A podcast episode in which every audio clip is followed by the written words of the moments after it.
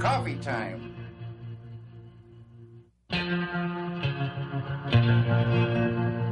Un podcast sobre Twin Peaks y la obra de David Lynch.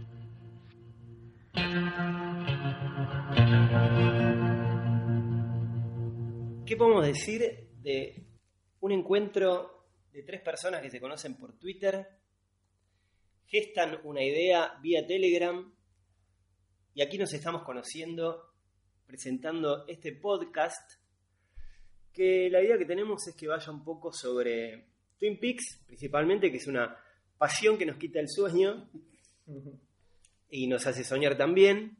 ¿O no? ¿O no? Y mm, la obra de Lynch, que también nos quita horas de mirar sus películas. Bastante. Sí, bucear sus trabajos. Eh, y aquí estamos con, con Pato, arroba patomate y en Twitter. ¿Qué tal? Buenas tardes. Para los que nos escuchan a la tarde, ¿no? Y estamos con Facu, arroba arc Twin Peaks. Aquí lo tienen. Un gusto estar acá en vivo y en directo. Y para los que no sabían quién era, el famoso misterio- el misterio Twin Peaks. continúa. Sigue sin saber quién Sí, es. Eh, la mayoría ya sabe, pero bueno, sigue el misterio.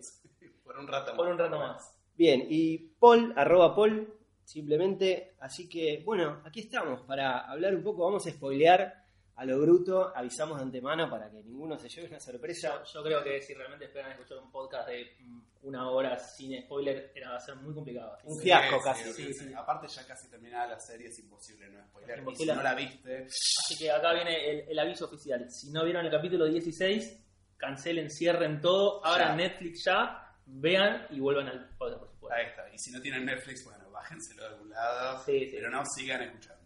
Ok, dado el aviso oficial, continuamos. Bien. Vamos a estar compartiendo todos estos temas, un poco de música, eh, ideas, las conjeturas que nos hacemos a través de toda esta, esta locura. Y bueno, vamos a arrancar, sin más, ¿no es cierto? ¿Qué, qué, qué les parece si arrancamos con, con los momentos, con el, el gran momento o los, o los grandes momentos del Sí, capítulo de ayer, el ¿Qué capítulo manera, 16? claro, qué manera de arrancar, con, con qué capítulo, eh, el tan esperado momento de la vuelta de Cooper Sí. y ese final. Sí, la verdad que sí. Viste que todos, después de cada capítulo, dicen el mejor capítulo de es Viene pasando desde el octavo eso, que la gente dice, este es el mejor. Son todos el mejor o ninguno, no Igual, importa. este es el mejor. Y hasta ahora, Yo creo este que, es el mejor. creo que además pasaron muchas cosas, coinciden muchas cosas, pasaron muchas cosas que estamos esperando.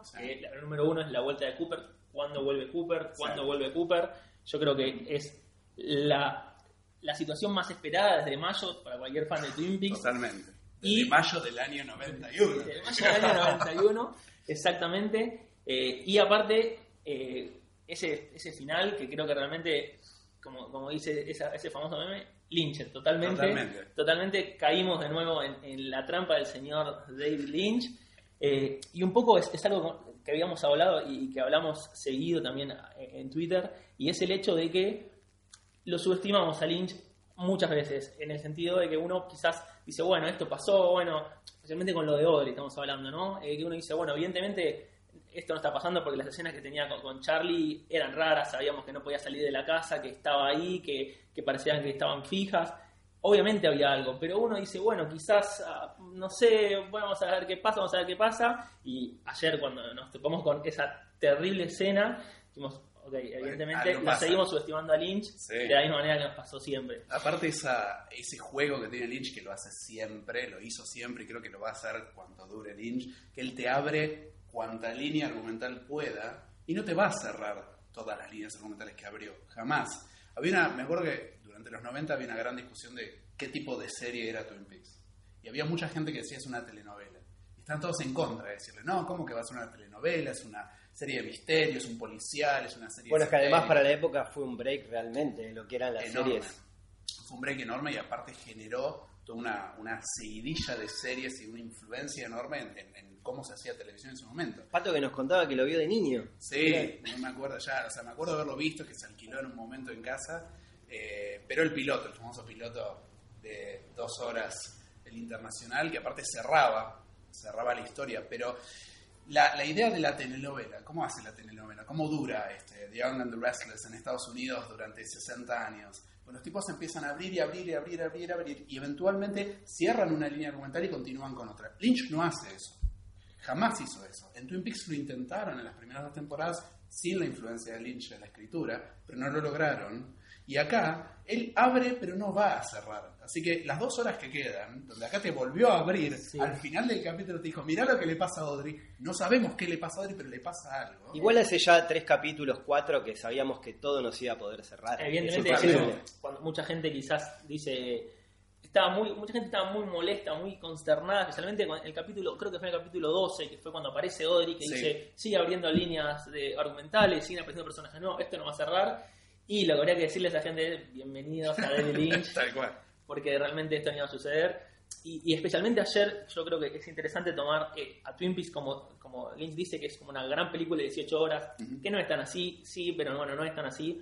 Y creo que el momento ayer, el momento exacto en el que este, este señor eh, presentador eh, dice que presenta Audrey Dance y que menciona el nombre del tema real, que se vuelve meta a todo esto, Sí. fue un momento exacto, yo creo que a nivel película se puede poner como el Club Silencio Mulholland Drive. Totalmente. El momento que dice, ok, veníamos comparando con Mulholland Drive, algo raro pasa, ¿qué pasa? El momento del Club Silencio que dice, ok, evidentemente acá está pasando algo. Y el momento que este presentador menciona Audrey Dance y Audrey se pone a bailar, decís, ok, acá está la, la ruptura completa de la, de la línea documental. Aparte, fíjate que no es solo que Audrey se pone a bailar, es cómo se abre la gente Exactamente. sala, o sea, cómo saben, cómo están interiorizados en esa situación que todo el público del Roadhouse se abre y le deja libre la pista. Y esa danza hipnótica que hacen después Claro. de un lado hacia el se va otro. Moviendo mientras la miran, o sea, es algo que, que claramente está sucediendo en algún lado que no sabemos cuál es. Ahí creo que es la- el mensaje de Lynch de decir, vos querías que estaba pasando algo, bueno, sí, está pasando algo. Pero quizás no lo que esperabas. Exactamente. Tal cual. y también un poco juega con, con esa cuestión de, de- de la nostalgia. Es. ¿Qué es lo que quería la gente? Yo creo que la gente quería el capítulo 1, el 21 de mayo, y quería que empiece a bailar Rodri, quería que, Claro. la gente Cooper empiece a comer eh, donas y, y tome café, y no pasó. O sea, Tal cual. Creo que cualquiera se esperaba que no iba a pasar tan fácil. Pero bueno, ayer lo tuvieron. Sí. Ayer tuvieron a Audi bailando y tuvieron a gente Cooper. Y aparte vos hacías la mención al Mulholland Drive. Y hay una cosa que para mí difiere en cuanto a Mulholland aparte por cómo fue hecha Mulholland Drive, que primero fue un piloto, el piloto tenía una estructura para ser pensada como película cerrada y después extender la historia a lo largo de la serie, porque iba a ser una serie Mulholland Se puede ver ese piloto, ¿no es Se cierto? puede ver el piloto, está subido a YouTube. Después, de última, les vamos a pasar el link para que lo vean. Y estuvo para bajar en alguna zona medio oscura de la internet. Eh, pero se puede ver. Y básicamente, y esto Lynch lo admite, lo admite en varias entrevistas, él hizo el piloto hasta el momento en que los dos personajes Drive entran al Club Silencio. Y él no tenía idea, más, el Club Silencio no está en el piloto, él no tenía idea cómo iba a seguir. Entonces, el piloto es la historia normal, eh, confusa pero normal de Mulholland Drive. Y todo lo que viene después es una reformulación que se hace Lynch al momento de decir, bueno, la tengo que hacer película. En el caso de Twin Peaks, él no viene siendo normal hasta el momento de Audrey Dance. Él viene siendo muy Mulholland Drive, la tercera, el tercer tercio, Sí, sí. ¿no? Y acá de repente vuelve a girar el manubrio para otro lado, te vuelve a llevar a otro lado y te deja pensando qué está pasando. Y hace alusión también, a mí me da mucha gracia, porque una de las cosas que decía Audrey en la primera temporada, cuando ella está escuchando su tema, está bailando en el Double R, que están este, Donna con James sentados, Sí, sí. ella se siente y les dice a ellos, isn't too dreamy? Le dice, esto no es así como de, de- de ensoñado Exactamente. su tema, ¿no? Su propio tema que ella no sabemos si lo está escuchando en su cabeza o Bueno, si lo está justamente es muy particular porque algo que se hablaba mucho, digamos, para la gente que quizás se, se enganchó mucho ahora con Twin Peaks, antes de, de- de mayo, antes de la presentación, habíamos, éramos unos grupos de fans, unos loquitos que éramos poquitos, que ve- reveíamos los, los 30 capítulos una y otra vez, y una de las cosas que se habla mucho es que los dos, hubo muy pocos momentos en el que los personajes escuchan de verdad bueno. la música real. Uno era ese, porque Audrey está escuchando Audrey Dance porque la pone en, creo que es en la rocola de Sí. Double Air y también lo escucha en, el hotel. Esa canción existía, digamos, es una canción que existía para Audrey y que ella sabía que bailaba y era una de las pocas canciones. Esa y también se escucha eh, Firewalk With Me, de, la canción Firewalk With Me, que se escucha cuando están eh, Ed y Norma en el auto. Son los únicos dos momentos que se escucha canciones de Badalamente irreales que los personajes escuchan las canciones. Hay uno más, hay un momento más. En el primer capítulo de la primera temporada, que ellos están en la escuela, cuando Audrey se está cambiando los zapatos, que se ponen los zapatos rojos, se escucha una música de fondo que es muy parecida a Audrey's Dance porque tiene el chasquido de los dedos, es muy yacero. Hasta ese momento es música de fondo, pero de repente ves a los estudiantes bailando en el pasillo, siguiendo Sí, sí. la música. Ese es el tercer momento que vincula. Sí, esta, sí. esta escena que vos mencionás de Eddie Norma está en las Missing Pieces. Son las Missing No Pieces. sí, está en, en el, en el release que se hizo de la película. sí, muy ¿Sabrán linda. todos que son las Missing Pieces? No lo sé. Yo creo que 25 años después deberíamos todos Para los que no saben lo que es The Missing Pieces, son eh, las- el conjunto de escenas que quedaron afuera de Firewall With Me. Firewall With Me tenía un montaje muy largo, creo que eran más de cuatro horas que Lynch había querido hacer. Obviamente no quedó, quedó una hora y media, y hay una hora y media extra que salieron en 2013, si no me equivoco, eh, que justamente tiene esta hora y media extra. Lo recomendable es igualmente, obviamente, ver Firewall With Me primero, porque esta hora extra son escenas colgadas. Dentro de estas escenas está la famosísima escena de Bowie en Buenos Aires, Exactamente. Que es importante que para... ahora es muy Sí. importante. Pero volviendo, volviendo un poco a- al capítulo y a, esto de Audrey, también queda la, la duda en, en dónde está Audrey, Exacto. eh, si está realmente dentro de un coma, si está eh, en una institución mental. Muchos se hablaban también de, de que, de que Charlie, su, su esposo, ahora no sabemos qué, tenía una pinta de psicoanalista de médico, y ahora es como que, claro, ahora tenemos el diario del lunes y decís, claro, sí.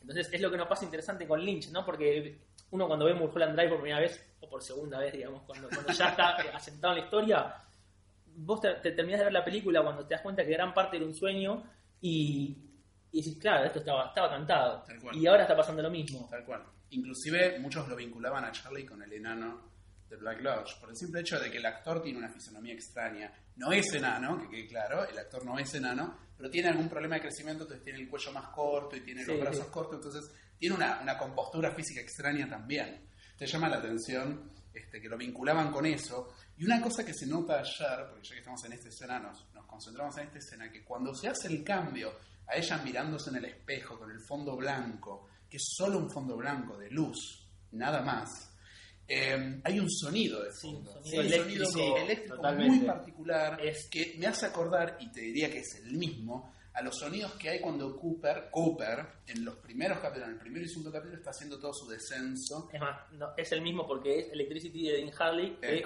de hecho está, está acreditado al final. Eh. Este Electricity supongo que será otro, pero eh, por lo que no saben, Dean Harley es el productor de sonido del David Lynch hace bastante tiempo. Eh, es también el encargado de esa música ambiente de fondo, esa cosa media, que es media de fondo que muchos nos dejamos, bueno, que no estaba la Mendy. Es esa cosa de fondo. Él sacó un disco hace muy poco que es eh, Twin Peaks Anthology 1, o sea que viene a sacar el segundo, donde tiene toda esta música de ambiente, todos estos ruidos raros, toda esta cosa rara. Y uno de estos de, de estas canciones ambient es esta electricidad de fondo que se escucha ahí, que es justamente lo que se escucha cuando está Audrey, Audrey ahí en este lugar, pareciera una institución mental. Da, da, da, da auspicio. eh, sí. dale. El blanco, mi, el opinión pero personal bueno. pareciera una institución una institución mental yo creo que eso es parte de la realidad no creo que esté ni, ni en una Black Lodge ni, nada del estilo mi opinión personal pero no, no- Claramente hay gente que dijo, está en un White Lodge, porque como el fondo era blanco, ya que estamos No. y nunca lo vimos, me parece muy simplista es pero muy bueno simplista. Todo podría ser. Igual esto de la electricidad, que decís cómo jugó, o sea, Sí, sí. en toda la temporada ha jugado mucha parte, ya desde Firewalk With Me, que juega mucho un rol importante, pero en este capítulo en particular, las menciones a la electricidad jugaron un rol muy importante. sí sí Pero bueno, en esa, yo creo que esa escena la podríamos rever este, hacia el final, porque también está el tema de Eddie Vedder, que tiene mucho contenido. seguro Claro. seguro ¿Qué les Pero- parece si, qué les parece si recapitulamos el episodio de ayer? Vamos desglosando un poco escena por escena, porque todas tienen algo para decir. Sí, sí, sí. Y justamente en- enganchando un poco con esto de Audrey, ¿no? Una cosa que se hablaba mucho es, está bien, de- acerca de la, la- la- quién es Richard, quién es Richard su hijo. La paternidad de Richard hace- Ford, digamos. Algo, algo, algo muy particular es el tema de los créditos y cómo Lynch acreditó en los créditos. Creo que debe ser la única serie que uno se queda a ver los créditos, Sí. a ver cómo están acreditados los personajes, Porque van cambiando. porque van Sí, cambiando. sí, eso sí. eso no existe, creo que en ninguna serie de verdad. O quizás estamos un poco enfermos nosotros. Puede ser mitad y mitad. Nos enfermó Lynch. ¿qué querés que Lynch de- del momento uno que se presenta a Richard lo presenta como Richard Horn, Sí. evidentemente. Y eh, la, la fija era que iba a ser hija de- hijo de Audrey, que Sí. recién se confirma el capítulo pasado. Sí, inclusive, perdón, ya cuando él publica la prim- el primer listado de, de actores para que se subió a IMDB antes de que se lanzara la serie, apareció como Richard Horn. Claro, sí, es verdad, es verdad. Bueno, la, la cuestión es que justamente eh, a Audrey en ningún momento, a Audrey, la que la vemos, en ningún momento se le menciona a Richard. Entonces es algo que se decía, ¿cómo puede ser que no hablen de Richard, que acaba de atropellar a un pibe, que nadie Sí, decía nada? Y ahora, bueno, cierra un poco más esto, ¿no? Y justamente ayer a Richard lo vemos y ayer descubrimos, creo yo, quién es el padre de Richard, ¿no? Vemos una, Podemos una- asumir por esa frase. una que situación es muy padre. paternal, ¿no? Sí, Es una sí, salida sí. entre padre e hijo, Sí, claro. muy interesante que abre el capítulo Sí. eh, y que también eh, es muy interesante para analizar con la famosa primera escena con el gigante. ¿no? Sí. Ayer vemos a Richard con, con Mr. C, Sí. Doppelganger, como le quieran decir, viajando, viajando en, la camioneta. Por un Pero- momento pensé que estaba viendo de nuevo el capítulo anterior. Exactamente, Me la escena es no, igual. le bajé otra cosa. sí. Exactamente, la escena es igual, la misma toma, inclusive también tiene mucho recuerdo al principio de los highways. Sí, esa, esa toma que le encanta a Lynch, Sí. de adelante del auto, que creo que ya la vimos Oscuridad total y Sí, solo sí. los focos del auto en la, en la carretera, digamos. Eh, justamente algo interesante pa- para mencionar con, con la primera parte es la famosísima frase que ya nos cansamos de analizar, que sobreanalizamos del Sí. gigante de Richard and Linda. Sí. Richard and Linda, two birds with one stone. Que dice, primero dice 430, Claro, número, todavía, 430. todavía no sabemos qué es, seguimos, no sabemos qué, ya analizamos. Que no está hablando de la droga ni nada Analizamos- raro, analizamos- le sobran 10. Sí, sí. Así que, Y eh, el tema de Two Birds with One Stone. Ayer vemos justamente a Richard que se sube esa piedra, En que, una que se muere en una stone, Exactamente. Se, se muere, cae en la trampa de las coordenadas. sí. Y ahí es como que un poco, bueno, podemos llegar a hilar. Eh, y está el otro tema que es el tema de Linda. Sí. ¿Quién es Linda? ¿Quién Yo es? tengo mi, mi, Tu teoría. mi teoría A ver, a que nos queda una actriz que todavía no vimos, Sí. que es la hija de Clint Eastwood, que Sí. tiene una edad aproximada como para 25 años y que todavía no la vimos, que tiene cierto renombre, tiene como para decir, bueno, dentro, como, justamente como Richard Font, que tampoco era muy conocido, pero que, que eh, llegó a tener un personaje importante. Bueno, eh, creo que es la hija de Clint Eastwood, todavía no la vimos. Y nos falta Linda, que es este personaje que evidentemente está, existe, tiene que aparecer, o, o- o sea, no creo que sea el nombre, Mencionado fue. mencionado fue. Creo que se cierra solo eso. Tampoco quiero ser semi-spoiler, pero bueno. No, no, no. Pero, a ver, con información que está publicada hace rato tampoco. Ya lo, lo a- analizamos y lo- los, los cabos cierran solos. Sí, la frase que vos decís de por qué creemos que Mr. C es el padre de Richard, yo la discuto porque es Lynch. Si no fuera Sí. Lynch, no te la discuto. Si estuviéramos viendo una telenovela de las 3 de la tarde, Fanny la fan. Pero está poniendo eh, demasiados elementos en evidencia como Eh, para que no sea. Igual todo sí, puede ser. Pero él le dice goodbye, my son. ¿Sabes qué? Sí, puede ser, le está diciendo mi hijo, pero también. Sí, my también son podría es- ser, sí. Es un ser. término. Yo creo que hubiera usado son, solamente si hubiese querido decir hijo de hijo. Sí. Yo, Yo abro, abro la ahí el, el- No, bueno, no, puede ser como no puede ser. Yo me lavo las manos porque a Lynch no le creo nada o le creo todo al mismo tiempo. a esta O sea, altura, yo ya no, no, no apuesto por nada. Y no, no, y, no. Y ahí el famoso SMS a Ian, Sí. el, el, el emoji, ¿no? Que no le sale en el momento. No sale en el momento, que ahí ya también ya que tuvimos un, un análisis interesante de las horas. Sí, eh, o sea, para aclarar nada más. ¿Cuándo eh, sucede esta escena? ¿Qué día sucede? Eh, Sí, más o menos, no sé Se exacto, supone- pero para... para Se supone que cinco días después, cinco días después del primer capítulo, donde Mr. C está con Rey y ma- la, ma- la mata a la piba, que ahora no me acuerdo. ¿Sabemos qué está pasando en el Daria. mismo momento? A Daria, esa. ¿Qué está pasando más o menos en el mismo momento? Si te pones a, a vincular escena por escena, Bueno, se puede rearmar. Diane recibe el mensaje ahí justamente que, que es la, la escena que vemos con ella. Sí, pero, Pero lo guarda- recibe después. Lo recibe Lo después. recibe después. Pero ojo, porque yo ahí pongo acá un pin y digo eh, lo siguiente. Cuando Mr. C manda el mensaje son las 2.05 am, según su teléfono. Que obviamente, a ver, Las Vegas y Washington no está tan lejos. No tiene diferencia. No hay tanta diferencia horaria, habrá una hora como mucho. Es cierto que no se le envía el mensaje a Mr. C y cabe aclarar, por las dudas, porque en otros mensajes enviados en la serie han habido estas discusiones, el mensaje, el texto de la carita feliz con el all es el mismo. El que después va a ver Diane en su teléfono está igual, escrito igual, tiene también en mayúsculas con el puntito. Sí, esto ya lo habíamos El cambiado. mensaje es exactamente igual. En otros casos hemos visto mensajes Alguna diferencia, sí. enviados en minúsculas, recibidos en mayúsculas. O sea, pero en este caso es el mismo. Lo que es importante para mí, o es un problema del departamento de producción que la, pero la cagó mal, no creo, pero algo con las horas. O sea, anótense, lo están escuchando, en un papelito, la hora en la que manda Mr. C, que no se envía, pero él lo manda es a las 2.05 am. Y ella le llega a las 4. ¿Pero están, están en la misma latitud? O Tienen están tres en horas de diferencia. Entre Washington y Las Vegas hay tres horas de ¿Y diferencia. Está bien, se lo pero manda? de- a las 2.05 am y ella lo recibe a las 4.31 pm. ahí no hay tres horas de diferencia. No, no, claramente no. Si vos me decís, entró en una zona. Y ojo, otra cosa, porque también lo tengo anotado acá, porque yo estuve, hoy estuve, pero nerdeando como el peor. 205 AM y tiene señal en el celular. Por ahí no tiene, por ahí no tiene datos, no, no como tiene crédito, ¿viste? Cargó después una tarjeta en algún, en algún convenience store, pasó, se cargó una tarjetita o algo, este, un, un prepago de eso Sí, con sí. WhatsApp ilimitado, pero el tipo, o sea, Diane, y ojo, porque cuando, cuando hablemos de la escena de Diane vamos a hacer hincapié en esto, ella lo recibe a las 4.31, pero ella lo responde a las 4.44, y en la escena pasa 30 segundos, no pasaron 10, 15 minutos. Y después, cuando ella está con Cole y con nuestra amiga Christabel, que está mi Preston, y con el gran Albert Rosenfield, y ella vuelve a mirar el mensaje, son las 15.50. O sea, media hora antes de lo que ella supuestamente lo recibe. Ah, voy, voy a pecar de inocente. Hay que entrar tanto en detalle. Yo digo, yo he pecado inocente. Perdóname, pero es Lynch. Después nos pasa Es eso. válido, ¿no? es válido, pero, pero Perdóname, pero es Lynch. no sabemos que esta nos confunde más. Lynch, Lynch de nuevo, ¿no? Pero totalmente, yo me río. Bueno, pero la gente viene a escuchar esto, no viene a escuchar que les contemos lo que ya vieron. Sí, sí, sí. Deberíamos decir lo que quizás se les pasó. Sí, Después sí, vemos. ¿no? Una cosa muy interesante de la escena principal, que a mí me dio mucha gracia, es la presencia de Jerry Horn. Sí, sí. Primero nos Sí. dice que están cerca de Twin Peaks, porque Jerry estaba dando vueltas por el bosque, drogado, el le Esta, perdón, esta escena que vemos es anterior a la que vimos hace unos, unos capítulos atrás cuando él sale eh, ya de día Sí. y sale.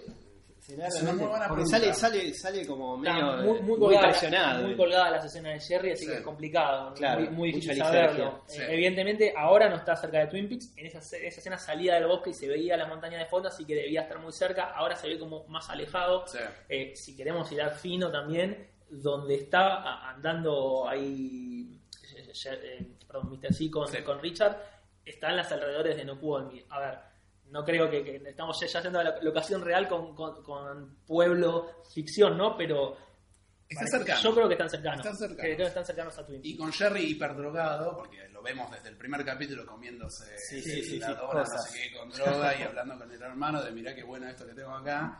Este, está drogado todo el tiempo, Jerry, eso es clarísimo, ya lo ves vestido de Sí, droga, sí. o sea, está bárbaro, y el, el pie que le habla y todas estas cosas. Inclusive cuando quiere ver, le dice, ah, mira, hay gente. Sí, Y agarra los binoculares y se los pone al revés. Y mira por uno solo y se pone mal y se enoja con Se el enoja con binocular. el binocular. Cuando lo ve desaparecer a Richard porque ve la electricidad y todo eso, se pone mal con el binocular y lo caga diciendo qué malo que sos binocular. Eh, es claro que drogado puede haber caminado bastante lejos, pero no haber cambiado de estado ni irse a la otra punta de los Estados Unidos. O sea, está cerca. Están cerca. Y es clarísimo que cuando Mr. C dice, me mandó, tres personas me mandaron las coordenadas, que para recordar son Ray, Diane y Jeffries. Jeffrey La- Tetera, ¿no? Jeffries Tetera, Claro. porque Bowie, no, lamentablemente no. Este, Jeffries Tetera, no sabemos exactamente las coordenadas que le da Jeffries Tetera porque no las No vemos se llegan a ver enteras. claro. Pero el propio Mr. C dice, dos son iguales, una es distinta. Entonces le dice a Richard, bueno, fíjate las dos que son iguales y lo manda a la piedra ahí y desaparece. Pero O sea, Mr. C debía morir ahí. Mr. C es que está, está- todo lo que o sea, todo lo que pasa alrededor de Mr. C estaba diseñado para que Mr. C volviera al Black Lodge Claro. y queda claro en una escena posterior de este capítulo. Pero en este caso él lo usa a Richard obviamente para zafar de esa situación porque se la veía venir, porque me- esto significa que hay dos personas de las tres que le mandaron los, las coordenadas que lo querían muerto o vuelto Black Lodge, la tercera no, yo asumo que Diane es la que no. Yo asumo también que Diane es la Este, y Ray y Jeffries, que digamos que se supone que estaban trabajando juntos, sí. Eh, las coordenadas son muy cercanas a Twin Peaks.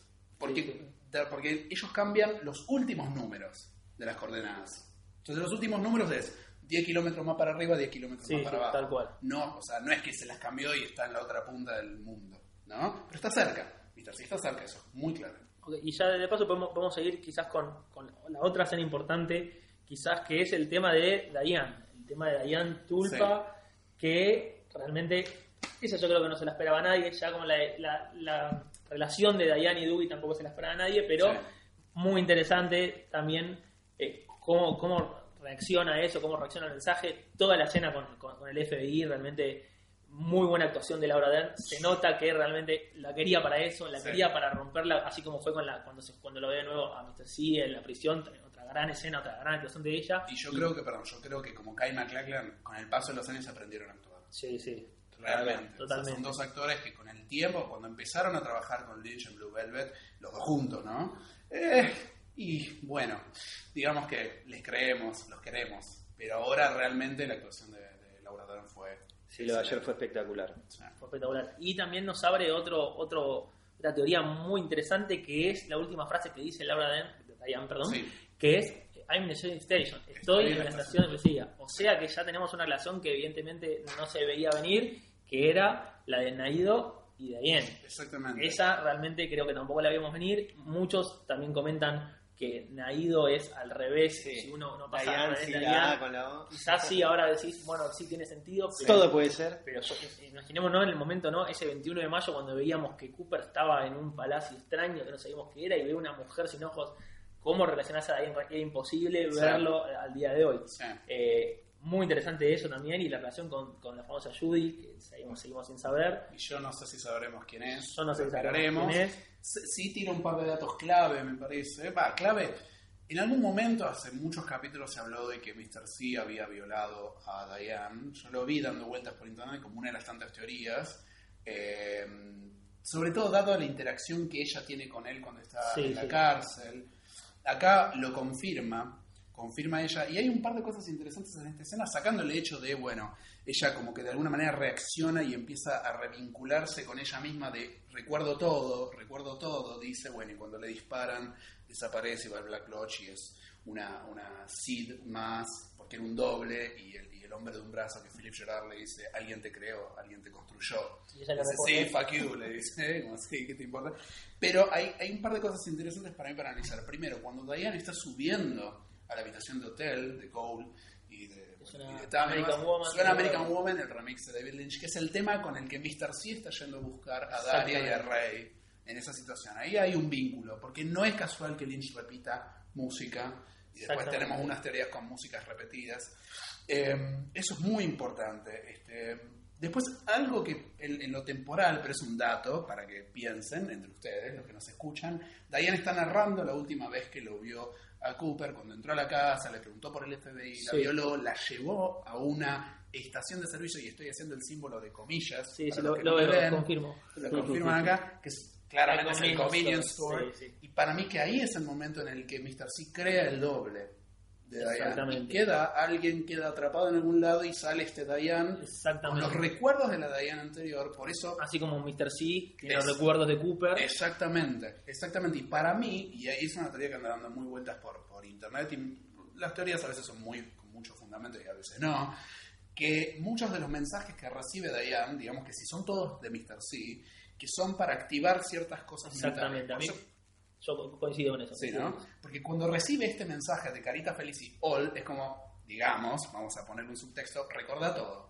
Y ella dice, ahora recuerdo Ella todo. se sobresalta mucho cuando recibe el Mucho. mensaje. Pero es- hay, un, pero hay un cambio crucial. Porque hasta ahora Diane era medio molesta, fumaba todo el tiempo, estaba chupando todo el tiempo. Pero acá lee ese mensaje y se pone a temblar, empieza a caminar despacio hacia la habitación, suena el tema ese, se siente y cuenta toda esa historia muy traumática de cuando Cooper barra Mr. C la violó. Que además hay un dato que me pareció interesante, que ella dice, yo volví a escuchar de Cooper tres o cuatro años después de la última vez que oí hablar de él.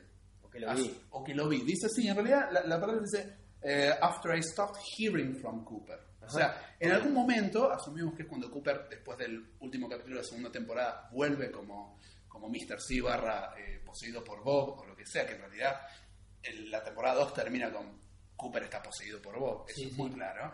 Eh, en algún momento, evidentemente, desaparece Cooper. Es- Eso fue justamente, entendemos, ¿no? Por lo que se habla de que es no mucho después de ahí. Creo Claro. que era una semana que es cuando se ve con, con el Major Briggs. Sí. Desaparece, eh, Major Briggs activa el protocolo Mayday según vemos en, en Secret History. sí. Y ahí de- supuestamente no se sabe más de, de Mr. Es C. más, para mí que eh, él, como, Mr. Bri- como Major Briggs, perdón, está en Twin Peaks y Cooper está en Twin Peaks, Sí, sí. lo ve antes de irse. Es más, para mí que se va porque algo le hace a Major Briggs. Exactamente. Por la razón por la cual no sé, si lo, no sé si lo sabremos. Y otra cosa interesante de, de- de lo de Ian es que también uno eh, lo, lo puede comparar con una escena del, si no me equivoco, de los primeros capítulos, en el segundo capítulo, si no me equivoco, en la que Mr. C va a la casa de William Hastings Sí. y ve a la, a la esposa, y Sí. la mata y le dice, seguiste comportamiento humano a la perfección. Eco. que en ese momento cual. uno no entendía ni de qué estaba hablando ni nada, pero ahora tiene muchísimo más sentido y es lo mismo, un tulpa. Tal cual. Yo soy en medio de todo esto un escucha apasionado. Soy, soy un escucha más. Y me gustaría escuchar un poco de música. Bien, bueno, una bien, sorpresa. bien. Tenemos ahí pensado siempre un par de temas para compartir. Y hoy, ¿qué tenemos, Pato? Mira, justo como estamos hablando de la escena de Diane con Rosenfield y con Tammy Preston y con Gordon Cole, pocos saben, yo creo que hoy en día ya no tanto, pero pocos saben que Krista Bell, la actriz que hace de Tammy Preston, si la vieron actuar mal es porque no era ella cantante. Y fue una musa inspiradora de Lynch en muchos años. Inclusive graba música, su primer disco es con Lynch y graba uno de los temas de Inland Empire. Y a lo largo de su, de su unión con Lynch grabó dos o tres covers de temas de Twin Peaks. Y en este caso, lo que queremos proponer, para que escuchen y conozcan los que ya no lo hicieron, es un tema de Christabel haciendo Sycamore Trees, que es un tema que está en Firewalk With Me. El, el tema está en el soundtrack de Firewalk With Me, pero está en, eh, En la el, último temporada. capi- el último capítulo de la Sí. segunda temporada. Gran, gran escena cuando. Cooper entra por última vez a la habitación roja y vemos ahí sonando increíble escena, último capítulo dirigido por Lynch. Eso. Bien. Vamos. God,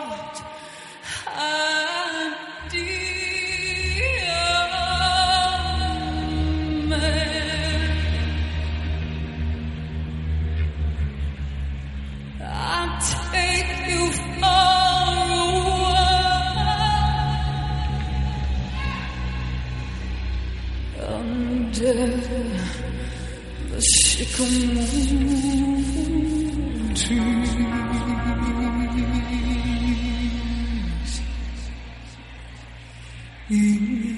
the dark trees that blow.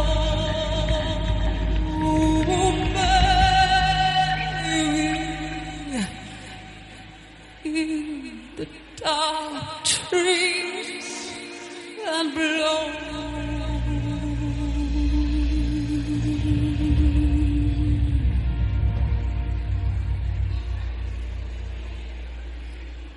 And I see you, and you see me, and I see in the branches that blowing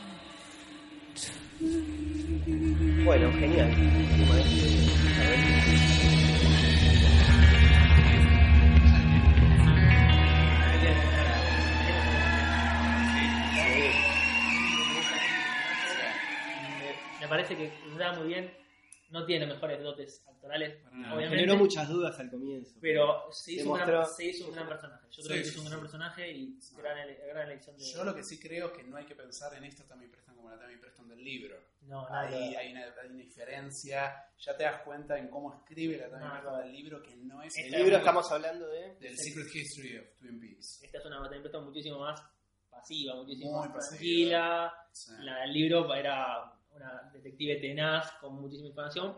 Igualmente la bancamos totalmente. Sí. Gran personaje, la construyó muy bien Lynch. Yo creo que las primeras dos capítulos que leímos parecía innecesario. Sí. Ya empezamos a decir Lynch la metió porque es amiga, porque ¿no? y ahora la verdad que excelente, excelente desarrollo de personaje como casi siempre. Sí, tal cual. Yo creo que una aclaración con respecto al libro que me parece que es importante hacerla ahora. Eh, todos los que leyeron el libro, los que están leyendo, los que lo van a leer, La los- historia secreta de Twin Peaks Exactamente. de, de Mark Frost. de Mark Frost. Eh, hay que tener en cuenta esto. Primero, son dos experiencias distintas leer el libro o escuchar el audiobook. Hay gente que escuchó el audiobook, Muy bueno el audio. muy bueno el audiobook. Muy bueno el audiobook. Y los personajes del audiobook están interpretados, en algunos casos por los mismos Sí, actores, en otros casos no. Inclusive cuando lees el libro no sabes que Tepe está mi Preston. Y en el audiobook te lo lee una mujer, entonces ya empezás a intuir. Eh, pero hay que tener en cuenta una cosa. El libro, y esto va a doler, pero es así, es de Mark Frost. Exactamente. No es de David Lynch. Exactamente. Inclusive David Lynch, antes de salir la serie, en, la, en una conferencia que dio para la, la Asociación de Críticos de Televisión de Estados Unidos, que estaba, estaba Frost, en realidad era Frost, y aparece Lynch como a, a decir, hola, ¿qué tal? Eh, le hacen una pregunta sobre el libro y Lynch expresamente dice, esa es la historia de Mark, de Twin. Peaks. Y esa es una, no es la única historia, yo no- y no lo voy a leer. Exactamente. Yo Así. creo que lo que va más a Frost le gusta mucho la ciencia ficción, le gusta mucho la, la típica serie Lost, X-Files, Sí. esa onda, y yo creo que va más por una racionalización de la obra de Lynch y una buscarle una lógica a ciertas cosas que Explica de más. Exactamente. Muchas veces Lynch no quiere explicar de más y tampoco está bueno, ¿no? Porque eso es gran parte del misterio que se genera de, de esa cosa de no contarte de más, que quede dentro de, de tu imaginación, que quede dentro de, de lo que da a entender. A veces los silencios dan a entender más cosas de lo que Sí. se muestra. Y Frost le gusta mucho la ciencia ficción, le gusta escribir ese libro con extraterrestres, le gusta. Le gustan la- las zonas, le gusta esa cosa de las coordenadas reales, pobre, pobre el tipo ese que, se le metió a la gente en la casa porque le dio las coordenadas, le gusta mucho eso y creo que, como dice Pato, es eh, son dos, dos experiencias totalmente distintas. Sí. Está muy bueno, muchas cosas que pasaron, ojo, porque muchas cosas que se leyeron en el libro fueron antes de la serie, la, la caja de cristal, la- esa- ese, ese Mother Experiment dentro de la caja ya estaba en el libro, había muchísimas cosas que estaban anticipadas, es interesante, es una gran experiencia para hacer, yo creo que para, para ver junto a la serie, leer el libro y tenerlo en cuenta, pero a veces quizás no está bueno tanta racionalización en la obra Eh, por ejemplo, bueno, lo- el tema de los leñadores también está Tal cierta cual. medio explicado por ese para, para los que quizás no estén al tanto, dentro del libro se cuenta que en 1902, si no me equivoco, en Twin Peaks hubo- Perdón, el 24 de febrero de 24 de 1902, febrero. es el día que entra El- Cooper a Twin Peaks cuando matan a Palmer. de 1902, o sea, casi eh, 87 años antes. Sí. ¿Cómo? No, sí, sí. 87 años antes, eh, hubo un gran incendio en Twin Peaks y mueren entre 8, 6, 8, 10 leñadores. Varios mueren ahí, mueren todos calcinados por, por- por un gran incendio que hubo. Y se- como que se da a entender, ¿no? Que esos leñadores son los que ahora vemos ahí girando en la convenience store. Quizás eh, está buena, la, como decimos, esa racionalización, pero también el, el misterio de, ok, son leñadores, ¿de dónde salen? ¿Qué es esto? ¿Qué está pasando? Está muy bueno, está muy bueno y me parece que, como dice Pato, son dos experiencias distintas. Mi, mi consejo personal, está bueno leerlo, pero está bueno tener las cosas por separado. Sí, yo creo que inclusive si te gusta el misterio, te gusta así quemarte la cabeza tratando de entender algo, el libro en sí mismo ya es un quilombo y ya es un misterio porque el propio Frost, come- vamos a también decirlo entre comillas, comete errores en su propio libro. Cosas que dice en un capítulo se desdice en otro, fechas que no tienen sentido dentro del propio libro, historias que no tienen sentido dentro del propio libro. Él dice que es adrede, ¿no es cierto? Él dice que es adrede. Una vez, hay un, un solo ejemplo, pongo. Eh, cuando Norma y Hank se casan, se van de luna de miel. Esto cuenta el libro. ¿sí? Se van de luna de miel y ellos envían una postal desde, creo que desde Hollywood, a su familia diciendo estamos bien, no sé qué, ta, ta, ta. Ellos supuestamente, según el libro, se casaron en abril del 69 y mandan esa postal en abril del 69 con una estampita, ¿no? para los que no recuerdan cómo era mandar cartas antes del email y de Twitter y del DM y de todas esas cosas, había que ponerle un papelito, que era lo que se pagaba por el envío, que eso se pegaba, había que chuparlo, había una situación medio como medio extraña por ahí, Desconozco por completo yo. eh, es otra época para vos, pero era una situación que uno tenía que pegar una cosita que decía pagué, mándamelo. Esa cosita, la estampita, que pegan ellos, Estampilla. la estampilla, porque la estampita es más religiosa, ¿no? Uno se imagina Sí, de sí, San sí. Expedito o, o al Gauchito Gil. Eh, es de la llegada a la luna, que pasó después de lo que ellos están mandando esa postal. Inclusive, por historia de los Estados Unidos, esa estampilla se lanzó en septiembre del 69, no en abril, o sea, todos sabemos cuándo llegó el hombre a la luna. Entonces, ahí mismo hay un problema. Se le pregunta a Mark Frost por esto y él dice, no, eso es un error del departamento de arte que pusieron una estampilla que no correspondía. Pero en YouTube hay un tráiler de cuando se lanzó el libro, que es una persona con guantes de látex analizando objetos. Hay un tronco en un momento de la Log Lady, hay un montón de cosas. Y está esa estampita y la da vuelta, está esa postal, perdón. La da vuelta y la estampilla es otra totalmente distinta. No tiene que ver con lo que aparece en el libro. ¿Quieren quilombo? ¿Se quieren volver locos? Lean el libro y ya está. Hechísimos. Bueno, ¿qué les parece si, si retomamos un poco el, el capítulo de ayer Bien. y volvemos, no al comienzo porque ya pasamos por esa escena, pero Vamos con, con la gran línea argumental, o sea, creo que es el, el- la estrella del capítulo que es la vuelta de la gente Cooper. Sí, totalmente. La vuelta de la gente Cooper, como dijo Pato antes, lo que esperamos todos hace 25 años, más 27 años, esperando por este momento.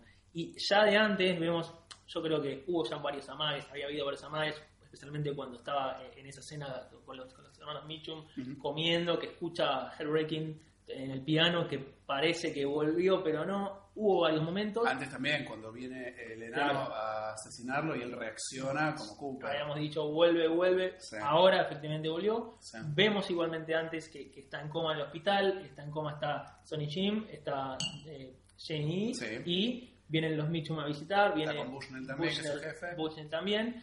Eh, muy interesante también es- esas escenas porque se nota mucho. Uno quizás ya va, va imaginando quién va a levantarse, ¿no? Cuando hay ese, ese primer plano de, de Cooper, Dougie en la cama y dice, ¿quién es el que se va a despertar? Exactamente. Si Cooper, que incluso no tenemos, la, se- cuando se despierta todavía no tenemos Claro. del todo la seguridad. Sí, hay, igual- uno- hay unos instantes de zozobra Igual yo, ¿no? sí, yo sí voy a admitir que con el ímpetu con el que Daggy barra Cooper se levanta de la Sí, cama, sí, sí, "Es Cooper". sí, sí, sí, todo Es claro, es lo que no suponemos sea. todos, pero no tenemos la confirmación hasta, Tal cual, hasta que no habla, hasta que hasta no, que no dice I am no the tal FBI. cual. En realidad, hasta que no se le aparece Philip Gerard, Sí, totalmente, todo el claro, tema de claro. la semilla y Ahí el está. anillo. A ver, a ver con eso que tenemos. a- antes de eso, eh, Sí. habría que leer de las escenas de Chantal. Sí, Sí, nos Que saltamos. Sí, La sí. de Chantal y de Hatch, Esa están especie de esperando, comedia. esperando a Dewey, esperando para matar a, a. Dewey Jones, ya mandados por Mr. C, diciéndole que evidentemente con la referencia que es igual a mí,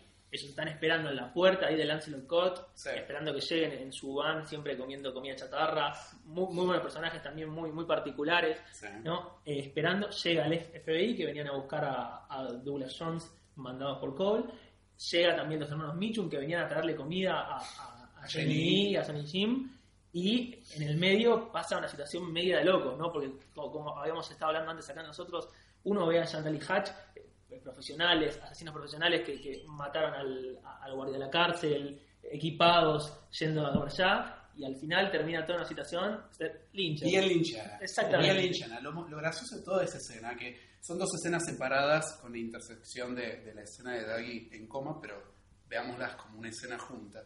Primero la cantidad de gente que va llegando. O sea, ellos están haciendo lo que en inglés llaman stakeout, ¿no? Están mirando, están observando la casa esperando que venga Daggy. Está comiendo chitos, ella le apoya la pierna arriba al marido. Esa es una escena que se vuelve a repetir después igual. O sea, Las famosas escenas repetidas. las famosas escenas repetidas. tan analizadas. Acá lo vuelve a hacer, no es joda.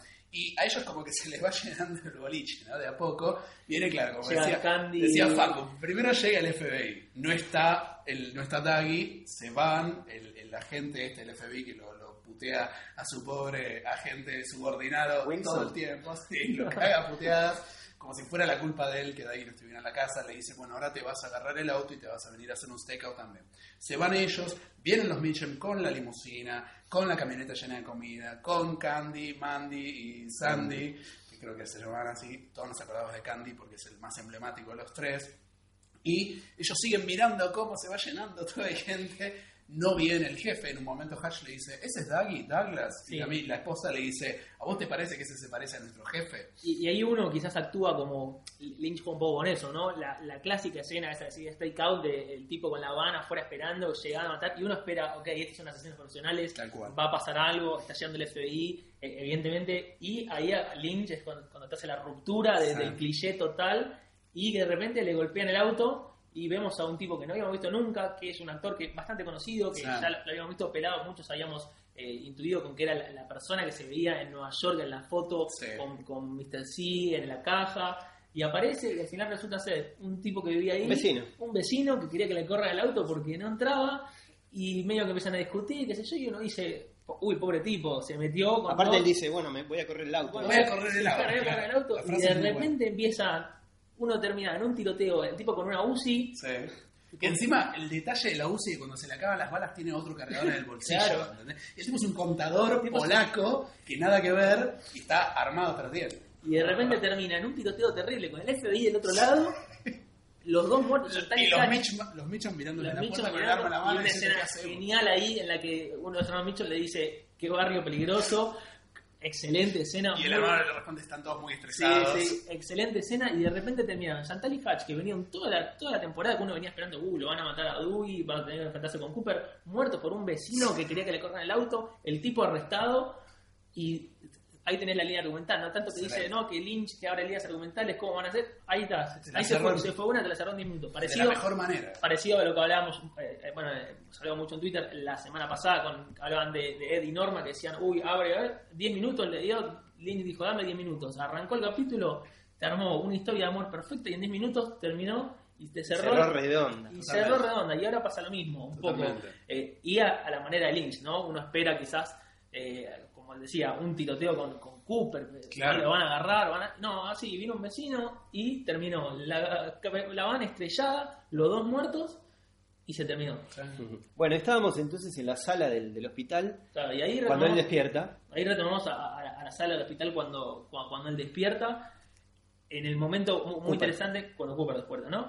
Eh, Sonny Jim quiere ir al baño, se van de la habitación, empieza a escuchar un ruido, Bushnell también, Sí. un ruido ahí medio raro. Un que es zumbido. un zumbido que también es parte de, de un tema de, de, de Tim Harley. Y ese zumbido, cabe aclarar, es el mismo zumbido que escuchan en el Great Northern, Ben Horn, Exactamente. con su secretaria, que están viendo a ver de dónde viene. Ese- es exactamente el mismo Ese tema, ese tema eh, es parte del, del soundtrack de Tim Harley, Sí. eh, que, que es justamente también el que se escucha en la, en la prisión. Sí. Ese tema se escucha en la prisión, que es un zumbido ahí medio raro. Se va Bushnell, queda solo, eh, solo Dougie, ya nomás Dougie Cooper. Cooper. Pareciera que a Bushnell se lo lleva el, el zumbido. Sí, va como que- escuchando donde viene y se, le- se lo. se lo- O- otro ejemplo perfecto de Lynch hace lo que quiere, Sí. ¿no? De, de muchos le quieren decir a Lynch, no, pero como ahí estás, el zumbido te lo sacó encima, quedó Cooper solo, se despierta, que ahí lo que hablamos antes, se despierta Cooper y ahí está la, la consulta, ¿será Cooper, será Dewey? Ya con el ímpetu cuando se despierta, con la firmeza con la que se despierta, dice, la emoción dentro de todos estaba, Totalmente. aparece la escena de Philip Gerard que le dice 100% despierto y ahí, bueno, 27 años esperando para este momento. Toda mi vida esperando para que aparezca de nuevo Cooper, apareció. Bueno, hay la magia del actor también, ¿no? ¿Cómo, cómo te das cuenta que es Cooper solamente por cómo se sienta, ¿no? Sí, no por es, eso no digo es que- no es Mr. C. Por eso digo que aprendió a actuar en todo este tiempo, Excelente. porque la verdad que el papel que hace ya a este punto ya está haciendo un tercer papel, pues está haciendo de Cooper. Un cuarto papel porque ya tuvimos al Daggy original, Sí, al Daggy tonto, digamos. al Daggy tonto, Sí. Mr. C y ahora, Y ahora Cooper. Cooper. Excelente, Excelente. actuación de La cara, a mí me gusta mucho la cara de Gerard, que cuando le dice, ya te despertaste, final, y es como cara de dale, al fin. Cara nuestra, Vale. cara nuestra. Cara nuestra, Nuestra- eso, vamos. Nuestra cara de mayo Sí. dale, hermano. Exactamente. Y escenas muy emocionantes. La verdad que la vuelta de Cooper fue, fue, obviamente lo esperábamos mucho. A mí personalmente me gusta todo el hilo argumental de Dougie. Yo lo esperaba, Sí. yo no esperaba Cooper comiendo donas en el primer capítulo. Claro. Me gustó la, la onda de Dougie. Yo sabía que Lynch no te lo va a regalar y, y lo- respeto muchísimo la obra Sí, sí. y respeto muchísimo que haga lo que quiera hacer porque realmente la obra es suya y sé que como tiene control artístico completo de lo que va a hacer, no me parece un- una cosa medio improvisada. Entonces, la no vuelta de Cooper es realmente su decisión y es es justamente, me parece que ahí va un poco eh, lo que tanta gente se estuvo quejando, especialmente en Twitter, ¿no? Eh, a mí me pasa a, a manejar la cuenta de muchos de- a Twin Peaks, por, por si alguno no ta- también lo ha perdido. Eh, La muchos- cuenta de Twin Peaks Arg. Claro, muchos me dicen, ¿cuándo vuelve Cooper? ¿Qué pasa con Cooper? cual. Queremos a Cooper, estoy cansado de ver a Cooper. Y un poco eso también eh, te, te marca la diferencia, yo creo que entre lo que es entretenimiento completo y el arte. Porque ahí está la diferencia entre Lynch podría haber sentado el capítulo 1 y te, te mataba, como decían muchos, a la hija de Shelly y hacían Twin Peaks 2 con Cooper eh, haciendo detective, la gente le iba a gustar, qué, qué copado, qué copado. Sin embargo, va un paso más adelante, te trajo toda esta vuelta de Dewey, te trajo toda esta vuelta y fíjate lo que es, 16 capítulos después, ya en la vuelta de Cooper, lo emocionante que fue para muchos y es especialmente el momento que dice 100%, 100% despierto, ahí cuando ya se despierta, que empieza a comer los sándwiches, eso que traje de los Michu, Sí. empieza a sonar Falling. Otro- Eso es lo que lo hace eso es un momento muy emocionante. Yo creo sí. que eh, mm, la- eh, el- el tema Falling había sido usado en las primeras temporadas y, y especialmente los capítulos de Lynch habían sido muy, part- de manera muy particular. Siempre que sonó esos temas eran momentos muy particulares para Cooper o para, para, la, para el hilo argumental. Bueno, por ejemplo, cuando Bobby ve la foto de Laura Palmer arriba de la mesa de la sala de conferencias de la estación de Suena policía, el tema de Laura suena el Palmer. tema de Laura Palmer. O sea, usa, Usa- este, vínculos emotivos Exactamente. sonoros todo el tiempo. Y allá era el momento en el que Cooper despierta y suena Falling, yo creo que fue un momento muy emocionante. Claro. Se sintió la nostalgia full de, de, ok, volvió Cooper de verdad, una emoción completa. Qué gran forma de poner un sello, ¿no? Exactamente, Sí, exactamente. Y, y realmente yo creo que no hubiera sido lo mismo si Cooper se hubiese despertado en el capítulo 3, 2, que ahora, que, que es la emoción ahora de, de realmente la vuelta, y un poco es eso lo que decía también de The Return, de, de la vuelta real. Y qué emocionante también el- el- los cierres, ¿no? Ahí cuando, se, cuando uno ve a, a Sonny Jim, a, a Jenny E, ya saludarse con Cooper, no con Dewey, y, y Cooper reconociéndolo, o sea que Cooper estuvo en cierto modo consciente todo este tiempo. Sí, claro. Eso, eso fue, fue muy emocionante también. Sabe quién son y, y lo, lo une un afecto también, se nota en el, Sí, en el sí. personaje, o sea, no, no, no está aparentando nada, hay un afecto que lo, lo une con, con ellos dos. Y para mí lo que también es afectivo y habla mucho de la, de la calidad humana del personaje, Tal que cual. lo primero que hace cuando se despierta es pedirle a Gerard si tiene la semilla. Exactamente. Que para crear otro Daggy y devolverle a esta familia a su padre, porque el padre desapareció. Cuando Mr. C lo manda al, al Black Lodge, desaparece como después desaparece Diane y queda la semilla, que ahora entendemos que se llama semilla, esa bolita dorada, Exactamente. que por eso le pregunta a Gerard si tiene la semilla, y se lo pregunta dos veces, tenés la semilla, tenés la semilla, muy involucrado en eso, Gerard le dice que sí, se la muestra y le da un pedazo de pelo, que evidentemente es lo necesario para terminar la, la transformación, le dice, necesito que me crees otro. Es clarísimo que su intención, pero es muy, eso es un detalle muy Lynch también, porque Lynch siempre genera personajes muy humanos. Humanos bien, humanos mal. Exactamente, sabe cómo elegir eso. eh, sabe elegir la realidad del ser humano y acá siempre Cooper fue un tipo muy interesado por los demás. Siempre. Sí, siempre elogiando las, eh, las virtudes de los demás, que lo hace, lo hace paso a paso una vez que se despierta, a cada uno le, A todos. a ¿no? le todos. saca sus, sus grandezas. Y, y- y a mí me gustó mucho que, más allá de que Gerard le dice, mira, el otro no volvió, o sea, como que no logramos recuperar a Mr. C, eh, así que toma el anillo, le da el anillo para que, bueno, claramente Cooper tiene que ir a, a lograr que Mr. C vuelva al Black Lodge, que asumimos que sigue teniendo a Bob adentro, asumimos, no sabemos, porque sabemos. puede que Rey lo mata y aparecen los, los- Sí. los que le sacan una cosa de Boba, vemos la cara de Boba ahí. Pero sacando eso, su primera, su primera preocupación es qué pasa con Daggy.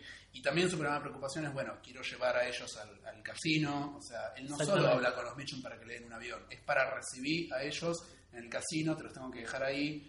eh, y ahí se encarga de dejarles en claro, en parte que es Cooper y en parte que no.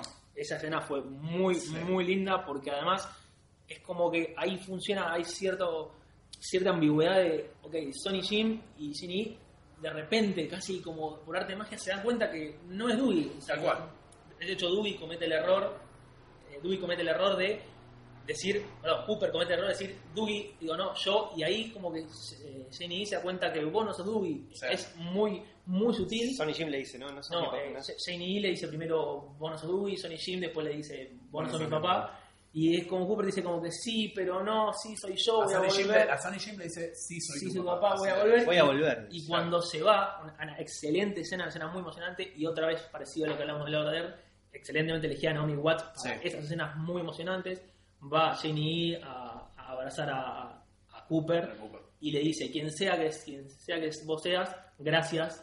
O sea, muy emocionante de enterarse que no es, nunca fue su marido. o- Igual yo me hago esta pregunta, así como que cada vez que creaban un doble tenía los recuerdos de los anteriores. En este caso, Daggy, cuando Gerard lo cree de vuelta, ¿tendrá los recuerdos de Cooper y todo lo que pasó de Cooper siendo Daggy? Veremos. veremos. Sería muy interesante. Veremos. Y para mí no lo Veremos. vamos a ver ni ahí, pero podemos inventar y después escribir fanfiction hasta que nos muramos, ¿no? Pero Sí, yo creo que Puede ser. eh, es interesante porque en realidad no solo el hilo, el hilo argumental de Daggy no es solo importante porque estábamos todos desesperados a ver cuándo viene Cooper y la puta madre que no aparece Cooper y basta de que no entiende nada y que repite las palabras y el que creó la cuenta de Twitter de Daggy que hace lo mismo. Yo digo, lo interesante de ver eso es como una relación claramente donde Daggy engañaba a su mujer con otra gente, donde había un desinterés total en esa relación. ¿Por qué? Porque estaba hecho con la semilla de Mr. C. Exactamente, claro, claro, pero más allá que estaba hecho con esa semilla que era malvada, digamos, la relación en la familia no era buena. Y Cooper Barrodaghi, siendo tonto, estando dormido, como sea, cómo empieza a generar que su propia esposa vuelva a tener interés en él. No solo eso, sino con toda la gente que lo rodea, con, la, con la señora del casino. Sí. Hay una escena muy emocionante, la de Hellbreaking, Sí. en ese capítulo, que le va a saludarla, este es mi hijo. Y cómo también mucho se, se comenta de que está creando con anti-carbomoncia. Sí. O sea, como en vez de estar creando dolor, eh, casi de casualidad, ¿no? Parado ahí repitiendo palabras, generó eh, el bien en los hermanos Mitchum, generó el bien en, Bushnell, generó el bien en, en en la señora esta, en su familia, con Sonny Jim, mejoró la relación con todos. Y no hizo nada, repitió Sí. palabras y estuvo ahí quieto y cada tanto recibió una ayuda, le pasaron cómo ganar el casino. Había, había una teoría que decía, también que salió ayer, obviamente pues salen todas las teorías, así como con las cucarachas, la noche va a apagar la luz y sale en la cocina, bueno, perdón, porque a veces pasa. Eh, que decían que Daggy, o sea, Cooper Daggy de alguna manera estaba creando, consciente o inconscientemente, gente a su alrededor que lo iba a ayudar eventualmente a volver. Entonces decían, por ejemplo, que el caso del contador que caga a tiros a Hatch y a Chantal, que encima vive enfrente de la casa de Daggy, es una de esas personas. Es una de esas personas que inconscientemente, por introducirse en la situación, elimina un problema. Y así. Lo mismo con Jane. Jane Give to Rights. Claro. Era, era la.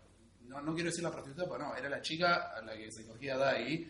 Pero también lo ayuda. Lo lleva. Eh, ella le, él le deja la, la llave del, del Grey Northern. Todos ven Y bondad ella en, Daggy. Pero todos los que lo rodean a Daggy de alguna manera actúan bien y por su accionar lo ayudan a Daggy en algo. Exactamente, y va zafando- Y va zafando una tras de otra. Bueno, que, Por que- eso. que cuando lo iba a matar eh, El enano. café, no, no. Ah, Eh, sí, que le ve la se arrepiente. que empieza a hacerle unos masajes y Sí. se emociona. Exactamente. Y siempre fue, fue, como decíamos, zafando gracias a la bondad y gracias Mm. a, a no hacer nada, Tal digamos. cual. Y algo muy particular, cuando ya está despierto, que eh, ya está manejando y que Sonny Jim le dice, antes le dice, papá está, está extraño, y sí, la la verdad que a los cinco días que vimos antes, que repetía palabras, estaba quieto, a- al Cooper este decidido, Sí. hay un cambio importante. Sí, y algo ¿Cómo muy- maneja papá? ¿Cómo maneja papá? Exactamente. Y muy particular, y acá se viene otra de esas cosas que nos van a atormentar, por lo menos por siete días, seguro nos van a atormentar, que es que Cooper pide un avión a Spokane, Washington. Sí. Que de repente aparece, pueblo que nunca había sido mencionado, pero Cooper quiere ir a Spokane, Washington, Sí. que es un pueblo que está muy cerca de, de Snoqualmie, o sea, de Twin Peaks, suponemos, ¿no? En, en esta- este eh, mapamundi ficticio de donde está Twin Peaks, suponemos que es un pueblo cercano a Twin Peaks, que, ¿qué? ¿Qué pasará, Yo no? estoy seguro de dos cosas. Pasa que no tengo, perdón, no hice la tarea, entonces no me pude fijar, pero Gordon Cole en algún momento menciona Spokane, A mí me suena en de algo algún momento en lo menciona, porque me parece que ahí hay una oficina del FBI. Y por eso él pide ir ahí. Mm. Creo, creo que había algo de eso. Por eso él pide ir a Spokane. Ojo, la hacemos más fácil. Vamos a rechequear esto para Lo vamos a rechequear, pero también te la tiro desde lo más práctico. Spokane tiene aeropuerto y Twin Peaks no. ¿A dónde voy con el avión? Voy a Spokane. Ok, eso, eso me, me gustó también. Claro, o sea que es más, quizás más... Quizás le estamos dando mucha... no podría estar lincheando tranquilamente. Ah, Eh, perdón, quiero, quiero mencionar una cosa de la, de la escena anterior. Mm. Eh, cuando eh, cuando se cuando es, la, cuando es esta despedida de, de Janie y Sonny Jim con, con Sí. Cooper, con David Cooper, eh, el, el- el lugar que se elige, el- la locación, digamos, es una sala de casino. Sí, es muy particular. cual, claro, o sea, y él, los, él pide llevarlos ahí. Yo, yo creo que también ahí Lynch jugó un poco con, con la situación, ¿no? Al menos como la me, situación anterior. cómo me la- sentí yo de, de Dewey todo este tiempo, que bueno, lo vimos en el casino jugando, y ver a Cooper ahora ahí ya despierto, es un Tal poco que te, que te retrotrae y decir, ok, A mí me pareció Es maravilloso, que- maravilloso. Que, sea ahí. La, Que sea sea ahí la- sí. Yo personalmente, y quizás sé que no coincido con mucha, me encantó lo de Dewey, ya lo dije, y la verdad que se lo va a extrañar un poco. Se lo va a extrañar. eh, La familia, que, que esa familia de Sonny Jim, de Jenny y Dewey, me encantó, y volvió Cooper, pero realmente me, me emocionó mucho la, la despedida. Creo que lloramos por la familia rota. Exactamente. Sí, igual yo tengo una, no es una teoría, pero es una lectura. Lynch trabaja mucho con lo circular, con que va y viene, con lo que empieza en el mismo lugar que donde termina y al revés. Eh, básicamente la historia real de Daggy empieza en el casino.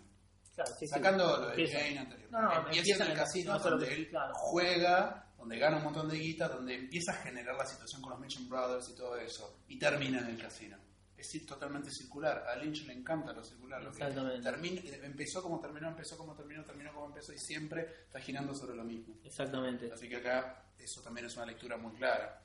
Eh, lo- hay un par de cosas porque en realidad después de, de esta despedida, claramente los, los hermanos Mitchum lo llevan a, a Cooper a- al aeropuerto, bueno, al avión, va en la, en la limusina con las tres chicas, Candy, Mandy, Sandy, las vamos a llamar así, y con los dos hermanos. Claro, y hay algo muy particular que... Este, a mí me dan gracias dos cosas que suceden en esa Sí. escena. Primero, que Cooper está tomando café, Sí. y toma un sorbo y hace la carita de damn. Estamos todos coffee", esperando pero no lo lo dice. dice.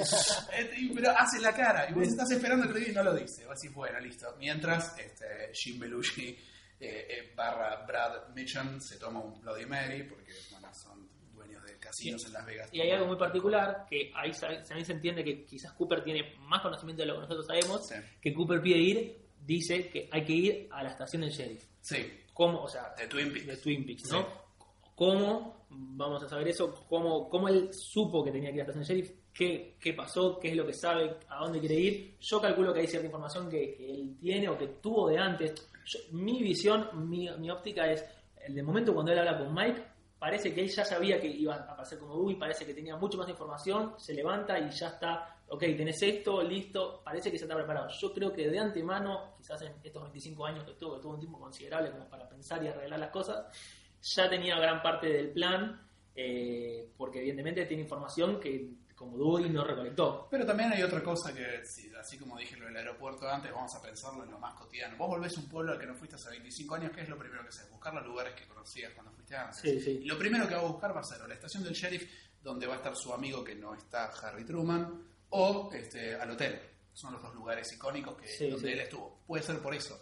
Lo otro que... A la llave dando vuelta. a la llave esa, pero la llave sirvió más que nada para, para vincular un poco que Ben Horn le diera a, a Richard Truman, al hermano Harry Truman, le diera la llave cuando él le viene a contar que su nieto eh, se había, Había hecho bueno, había lío. matado a una persona, había atropellado a una persona. Pero lo interesante también de la escena de la limusina son dos cosas.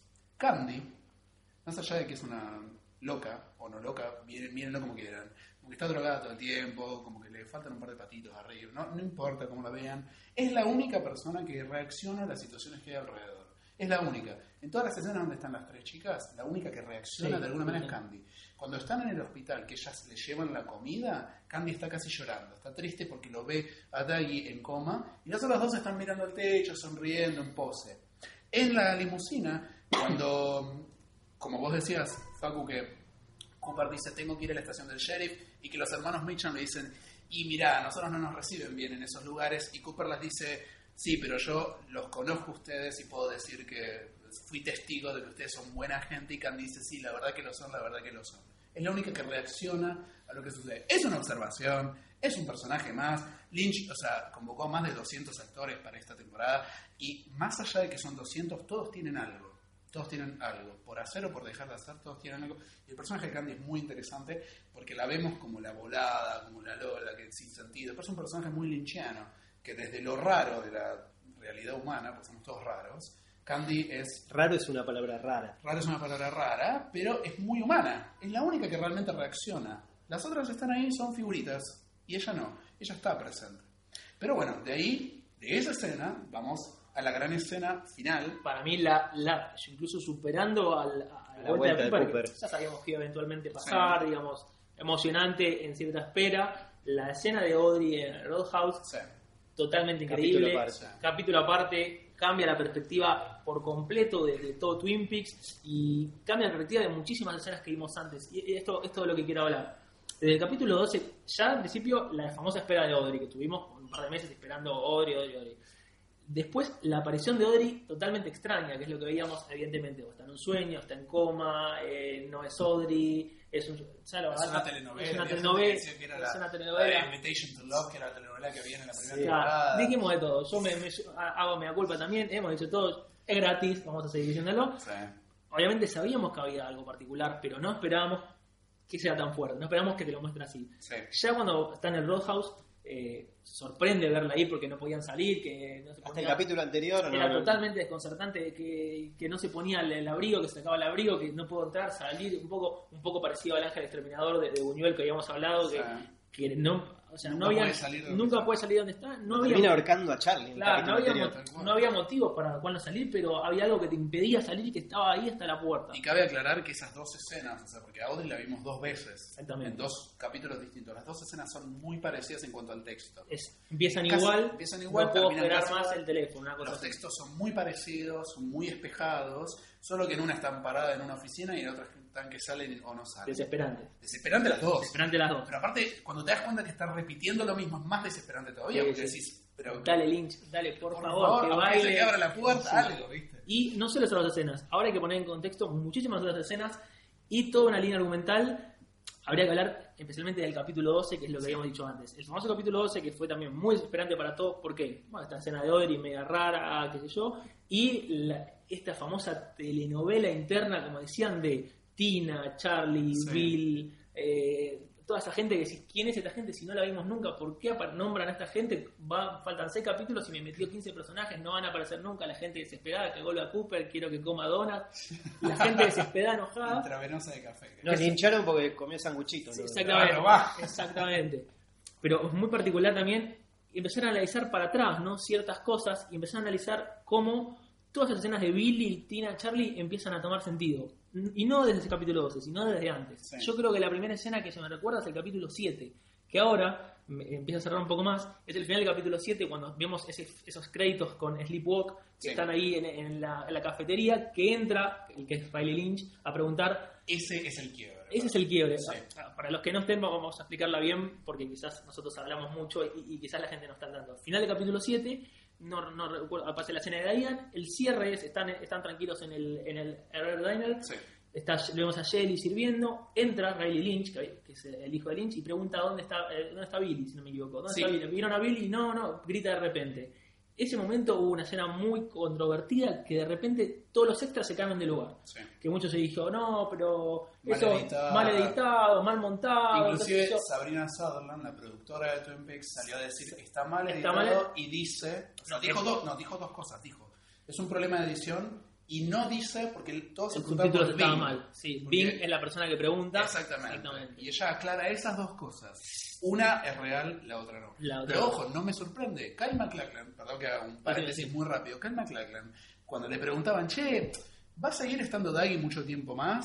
No, no, no, no se preocupe que filmamos dos días nada más, Sí, sí. es cortito. Está bien. comimos la 16 capítulos nos comimos. No me extraña que hayan salido a tirar información falsa. Bueno, justamente esa escena, eh, pa- para completar, entra, entra Billy, se cambia todo el, el cast, de repente, eh, quizás si la, la ves medio atento decís, che, pero de repente se sentan todos en otro lado, bueno, bueno, pasó, ¿viste? Ese es el famoso Sí, pasó. sí. Bueno, qué sé yo, pasó. Eh, ¿Y qué pasa? Suena Sleepwalk, eh, ese tema viejo con, con la guitarra con slide, y arriba del tema suena un viejo tema de, de Badalamenti medio tenebroso Sí. que es eh, eh, Half Speed Orchestra, que es usada para, para las escenas así de, de, de Leo, de Windom Earl, así medio tenebroso, que suena arriba de, de Sleepwalk. ¿Y que sabes qué es ese tema?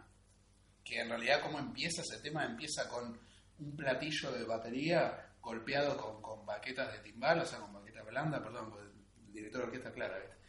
Empieza con ese sonido, y va a generar el brrr, como si fuera el sonido de un Sí. gong que va reverberando. Con lo mismo empieza el Audrey's Dance Claro. del último capítulo. Bueno. Exactamente con lo mismo. El tema original de Audrey's Dance no empieza así.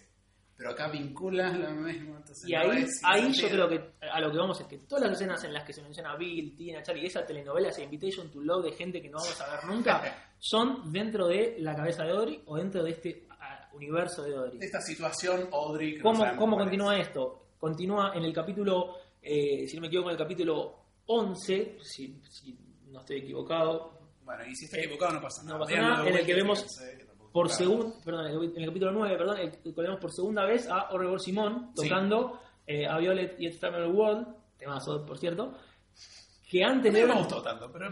Sí, tenemos, tenemos una, una discusión acá con eso. Antes de eso vemos, eh, hablando Sky Ferreira, que Sí. habla también de, de- de una persona, de que lo viste, que no, que también decimos, che, pero esta gente quién es, y yo quiero perdón, ver- cabe aclarar que Jefe Ferreira es una actriz cantante que hace un rol Claro, donde es una la- chica rubia que está se toda está rascando, se empieza a rascar de todos lados. Que Sí. uno dice, bueno, ahí, che, ¿qué onda con esta gente? Bueno, y suena por segunda vez Orregor Simón, segunda vez en, en toda la, la temporada. Atento, claro, atento, Atento a eso. Primera vez que se repite La la se repite. Después, ¿qué pasa? El otro capítulo, capítulo 2, el famoso capítulo de la desesperación de la gente, que aparece Audrey. Inmediatamente después de Audrey, vemos esa famosa escena de Che, Tina, viste a Bill, eh, Char- Sí. eh, Charlie, Bill, Bing, viste que uno dice, ¿quién es esta gente? Faltan seis capítulos, ¿quién es esta gente ahí? Y ahí se repite Chromatics, que toca el tema Sat- Saturday de Sí. eh, Johnny Jewel. Y ahí de nuevo, todas estas escenas parecen estar dentro de este mundo alternativo de Audrey, porque toda esta gente que Audrey dice que Bill no lo vio, que hace dos días que no está, qué sé yo, son dentro de este de la cabeza de este mundo, de esta realidad. Y claro. Pareciera que sí. Entonces, Y igual, déjame hacerte una Sí. aclaración con eso, porque ¿por qué estamos haciendo hincapié en esto de la repetición y de escenas en escenas? Había una teoría muy grande que era que todo lo que pasaba en el Roadhouse, todo, absolutamente todo, era este, en la cabeza de Audrey, llamémoslo así, en el submundo Audrey Horn. En realidad, lo que nosotros, o lo que Facu está tratando de explicar, que es una teoría que compartimos los tres, creo, ¿no? A ver. ¿Eh? No sé si lo compartí. Ah, pues estamos hablando antes, perdón. Ajá. Paul estaba en otros asuntos y no la escuchó. Eh, es esto. Las situaciones en el Roadhouse donde hay gente que hemos visto en el mundo real, y también lo digo entre comillas, como Richard Horn, que sabemos que está en el James. mundo real, James, James tanto tocando como hablando, Shelley en el primer capítulo que lo ve a James y después lo ve a Red. O sea, cuando hay gente real, asumimos que eso es el Roadhouse. Y de hecho, esas escenas están bastante normales. Sí. Viene James, se agarra a trompadas un poco, canta. Igual la, igual la situación de James Bueno. agarrándose a trompadas es bastante, Bastante es turbia, bastante extraña. pero dentro de la normalidad. Dentro de la normalidad, Sí, ¿Qué bien. pasa? Las escenas realmente desconcertantes son las que decía Pato, que no son esas, donde hay gente real, donde llega esta gente Tina, Hablando de gente que no se Claro, Hablando de gente que no sabes y lo que está diciendo Facu para que para darle orden a esto es que esas escenas donde hay gente que no es de la vida real es donde hay música o artista repetido. O exactamente. sea, eso es lo que estamos, así lo ordena un poco la idea. Eh, parece absurdo, pero la repetición en Lynch no es absurda. ¿Para qué va a repetir un tema? ¿Para qué va a repetir una banda? O Exactamente. sea, lo mismo que decían, y perdón, hago el comentario, ay, seguro que quería traer a CC Top y no pudo. Y no, no es así. O sea, ahí hay otra cosa de fondo. ¿Entendés? No es que Lynch lo hace porque no pudo hacer otra cosa. A ver, lo convirtió a Bowie en tetera porque no lo tiene a Bowie. Sí. Quizás eso te acepto. pero no repite por repetir. Y es clarísimo, hay un, hay un claro contraste entre banda repetida, escena de gente que, que aparte es gente que menciona a Audrey en sus discusiones con Charlie, que Exactamente. eso es lo puntual. El punto es exactamente ese, a, eh, a dividir entre toda esa gente que vimos, Bing, Bill y toda esa gente extraña como de la telenovela y la gente real. Y ahora, ¿qué nos deparará lo de Audrey? ¿Y hasta dónde es un sueño? ¿Y hasta dónde soñó? No quiero estar completamente linched, no quiero estar que desde el capítulo final sea de- Audrey despertándose. Puede pasar, puede pasar, no creo tampoco, pero ¿hasta dónde llega eso? Sí, aparte, perdón, sabes que sacando algunas escenas, digamos, de la vida real, en general las situaciones del Roadhouse son bastante violentas. Sí, Casi todas las situaciones son bastante violentas. O hay gente, por ejemplo, cuando Richard agarra a la chica que le pide fuego para el cigarrillo y la, como Sí, que la, sí. que la aprieta toda. O las dos pibas drogadas. Que aparte, ahí Lynch está jugando con algo que lo tira en un momento y después no lo desarrolla, como tantas otras cosas de esta serie, que es cuando aparece uno de los hermanos Renault. Exactamente. ¿no? Que aparte lo hace el mismo actor, que atiende el teléfono después de la famosa escena de los dos minutos barriendo, Gran escena. con Green Onions de Booker T and the MG de fondo, que vos decís, ¿qué está pasando? Que ojo, vean esa escena de Eso está vuelta. pasando. Eso está pasando, está barriendo, Eso, estaba viendo. listo, Y no encima le quedan un par de hojitas ahí. Le queda- Dos minutos. barre mal aparte, y mirá que en dos minutos se barre bastante. Pará, que encima, siguiendo la teoría, se decía que el que barría era Eddie Vedder. Sí, nada que ver, que era Eddie Vedder. Después dijeron que el hijo de Lynch, que era el propio Billy, que no estaba cualquiera. Y si te fijas en la pared atrás del mostrador, están hay fotos de lo que va a venir después, de la explosión del Trinity, o sea, está la foto de la bomba nuclear. Bueno, pero en ese momento, al hermano Re- Renault presenta toda una escena de él, eh, alguien que le reclama a él que había mandado dos chicas menores de edad, asumimos prostitutas, o sea, vuelve a la historia de Firewalk With Me, vuelve a la historia, él sigue regenteando pibas 25 años después, maravillosa la familia Renault por todos lados, que le dijeron, no, me dijeron que eran mayores, no, me dijeron que, pero ¿cómo? Que no, me dijeron, él quería rubias y me va a pagar por dos rubias, no sé qué, está como generando toda una situación donde empezamos a linchearnos nosotros mismos, a decir, la gente que aparece en el Roadhouse son las, las prostitutas que trabajan para Renault, porque están ahí. Pero si vos te fijas en el Audrey Stance, el mostrador no es el mismo mostrador del Roadhouse Exactamente. que hay en la escena barriendo. No está Renault, cuando en otras escenas sí. Cuando en el primer capítulo está Sherry que lo ve a Red, está Renault de fondo. Eso generó decir, che, pará, pero Renault se murió y él está vivo, ¿cómo es la cosa? Sí, sí. Y ahí tuvimos que explicar que no, que es otro personaje por el mismo actor. Pero en la escena de Audrey, el bartender es otro, el, toda la barra de atrás es otra, está cambiado. Y ahí es donde se genera este baile de Audrey, que bueno, que ya lo mencionamos antes, de cómo la gente se abre una Increíble, increíble escena. Todo. Escena, por cierto, muy buena actuación, muy buena actuación de, de, de Shailene Fenn. Acá no, no estuvo tan bien en general, yo creo que mucho tiempo sin actuar, pero igualmente, muy buena actuación ahora, muy buen baile, y la escena realmente es totalmente onírica, como dice Is It to Sí. Excelente, no se lo espera nadie porque uno ve, oh, qué buena, y de- repente dice Audrey Dance, y como decimos, cambia la perspectiva totalmente, Poseída. cambia poseída. Y eh, el, el tema de Vedder también, excelente tema, muy sí. esperado. De hecho, eh, hoy justamente salió una entrevista a Vedder, eh, perdón, a, Dean Hurley, justamente el productor de sonido, que comenta acerca de la elección de Vedder. Vedder entra a Twin Peaks de Laura Dern, que es, Sí. es amigo de Laura Dern, entra gracias a ella. Y Dean Hurley lo llamó a, a Vedder y le, le pasó algo de data, entendemos que es algo de Dewey y de Cooper, para que componga el tema. Sí. Y si prestan atención a la letra, Sí. estaba cantado, ¿no? Así, o sea, vean la letra, no la vamos a reproducir ahora, pero lean la letra. El Está. tema es muy lindo, él hace que toca bastante bien, es claro que está haciendo playback, o sea, podría haberse dedicado un poco más, no importa, es una crítica mía, pero sí la letra es crucial, y las letras de las Estos músicos académicos. son los peores, y las letras, las letras en general son muy cruciales en todas las canciones del Roadhouse. Es importante también, es, es, es un lindo guiño que no lo mencionan como Eddie Vedder, sino con su nombre real. Lo cual dice Steven. Eh, sí, o sea, es muy gracioso. Y como para cerrar toda esta situación, presten atención, que obviamente lo hicieron porque como hablábamos antes con Facu, Lynch nos obliga a ver los créditos hasta el final, final, final, final, final, pero bien final. Que aparte a Eddie Vedder lo pone. Eddie Vedder como Edward Vedder, o sea, es buenísimo, como si fuera un personaje, que también es algo para tener en cuenta, como si fuera un personaje, no como si fuera el artista real. Pero bueno, lo tiro ahí, quémense entre ustedes, que durante los créditos pasa el Audrey Dance al revés.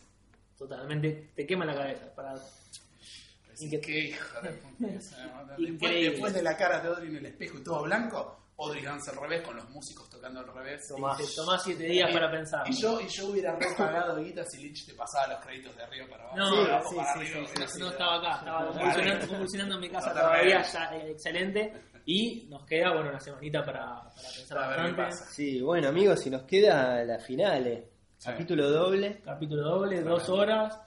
Y me parece, ¿Será que, doble el capítulo de Coffee Time nuestro también? me parece que tenemos bastante para hablar y vamos a tener bastante para hablar. Seguro, y hasta triple. te digo. Ah, Igualmente, bueno, tenemos toda la semana para hablar por, por Twitter. Ya saben que vamos a estar a full teorizando, Sí. hablando de, de todo. Hay bastante para hablar, Sí. tenemos bastante información. Para aquellos que no la conocen, la cuenta es ArcTwinPix, Exactamente. arroba ArcTwinPix en Twitter.